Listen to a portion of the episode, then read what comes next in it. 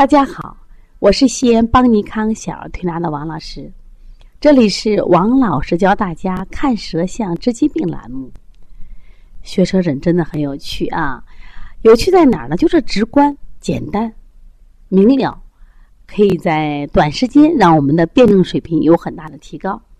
今天呢，我想分享一个小沫沫发烧前后的舌象，那我们来一起看看啊。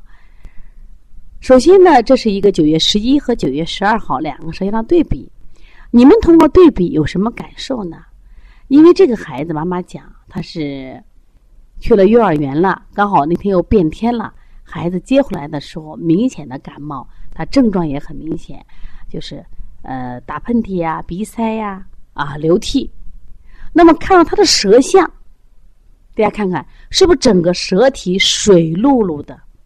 都快要掉下来一样，这就是明显的受了寒的迹象。所以大家要会判断，当舌体水润而且水滑，甚至滴水的现象，这都是受寒的现象。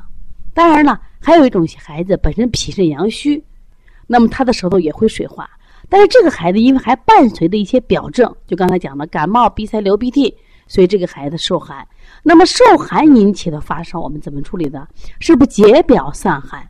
来退烧，微微发汗。那我当时给大家开的方像一窝蜂、外劳宫、推三关也可以用的啊，可以不用多，但也可以用。另外呢，外感四大手法：开天门、推坎宫、运太阳、拿风池。在这里，我想给大家教个方法，就特别好了啊，就是拿风池到大椎。就是我们一般用搓的方法啊，风池大椎这有个颈夹脊，颈就是颈部，颈夹脊，脊就是脊柱的脊，这个部分实际上最容易受风，所以说你用手大鱼际快速从风池往大椎搓，我觉得这个治风寒的感冒、鼻引起的鼻塞，包括退烧效果都挺好的啊。另外呢，大家知道这时候就要用清天河水，清天河水用于治疗因风寒引起的发烧，效果特别好。那我们做了一次，今天的，这个宝宝又来了。来了以后，大家看他舌象的变化在哪儿呢？明显的，他的水滑的现象是不是少多了？妈妈说，昨天调了以后呢，这个孩子退烧了，精神也不错。那么我们今天呢，当然我们就在做一些巩固的手法。巩固的手法，除了做一些外感解表的手法，同时我们做一些调脾胃的方法。为什么要加调脾？调脾胃其实就是扶正嘛。你看最近呢，整个八月份啊，我觉得我们这个调理客户都不是很多，因为夏天那个儿童很少生病。可是，一进九月，九月以后呢，一个是西安啊，最近变天；第二个，孩子上幼儿园啊，上小学，孩子都就病了，不适应。第一个不适应，是因为到了幼儿园以后，他吃的伙食多，运动量少；第二个，他容易生病是到了幼儿园。或者学校，因为刚放假回来嘛，他身体不适应，情绪不畅，得了疾病。所以在这样的情况下呢，我们要给他做一下扶正。如果有一些情志问题的孩子，我们还要做一些疏肝理气。比如说昨天的小琪琪，他刚上一年级，那么上课举手要尿尿，老师不行，不同意，这孩子就受不了呀，我要尿尿呀，就尿裤子了。那么另外呢，还有的孩子因为写字，因为。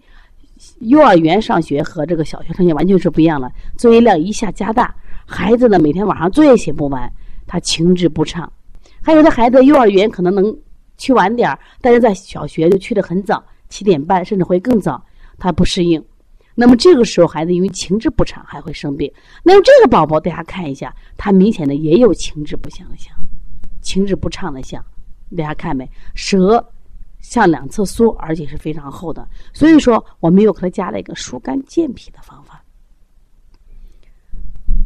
通过这两个舌象的比较，大家知道，当孩子在表征初期的时候，你用什么呀？解表的方法。但是当他什么呀？这个表寒外邪，那么被去了一部分以后呢？这个时候呢，我们可以加一些扶正的手法。如果这个孩子有情志不畅，还可以加个疏肝的方法。大家一定要记住治病啊！你不要只眼前看着他的喷嚏，看着他的鼻塞，看着他的发烧，你要往里走，要回头看，看他什么呀？当时得病的环境是什么原因？为什么会受寒？这是我给他妈妈提出个问题。我说：为什么上幼儿园这么多的孩子，为什么你家的孩子就这么不适应。所以说，实际上它中虚是主要原因。中虚来源哪？中医来的脾胃已经有积滞了，来源于什么呀？肝郁气滞。所以说，中气一虚，我说细菌病毒就找他来，风寒暑气找他来。所以说，在治疗的时候，当外邪重的时候，我们缺去外邪，但最重要目的还要扶正。所以平常的保健的时候，我们也要把扶正作为最重要的。另外，这个孩子大家看是不是还有点这个花薄胎？其实花薄胎的孩子体质就比较敏感，容易招蜂引蝶，容易感冒。所以，对于这样的孩子，我们更应该注意日常的保健。如果你的孩子也是这样的舌象，可以加王老师的微信：幺三五七幺九幺六四八九。如果想咨询我们的舌诊课程，可以加我们帮小编的微信：幺八零九二五四八八九零。谢谢大家。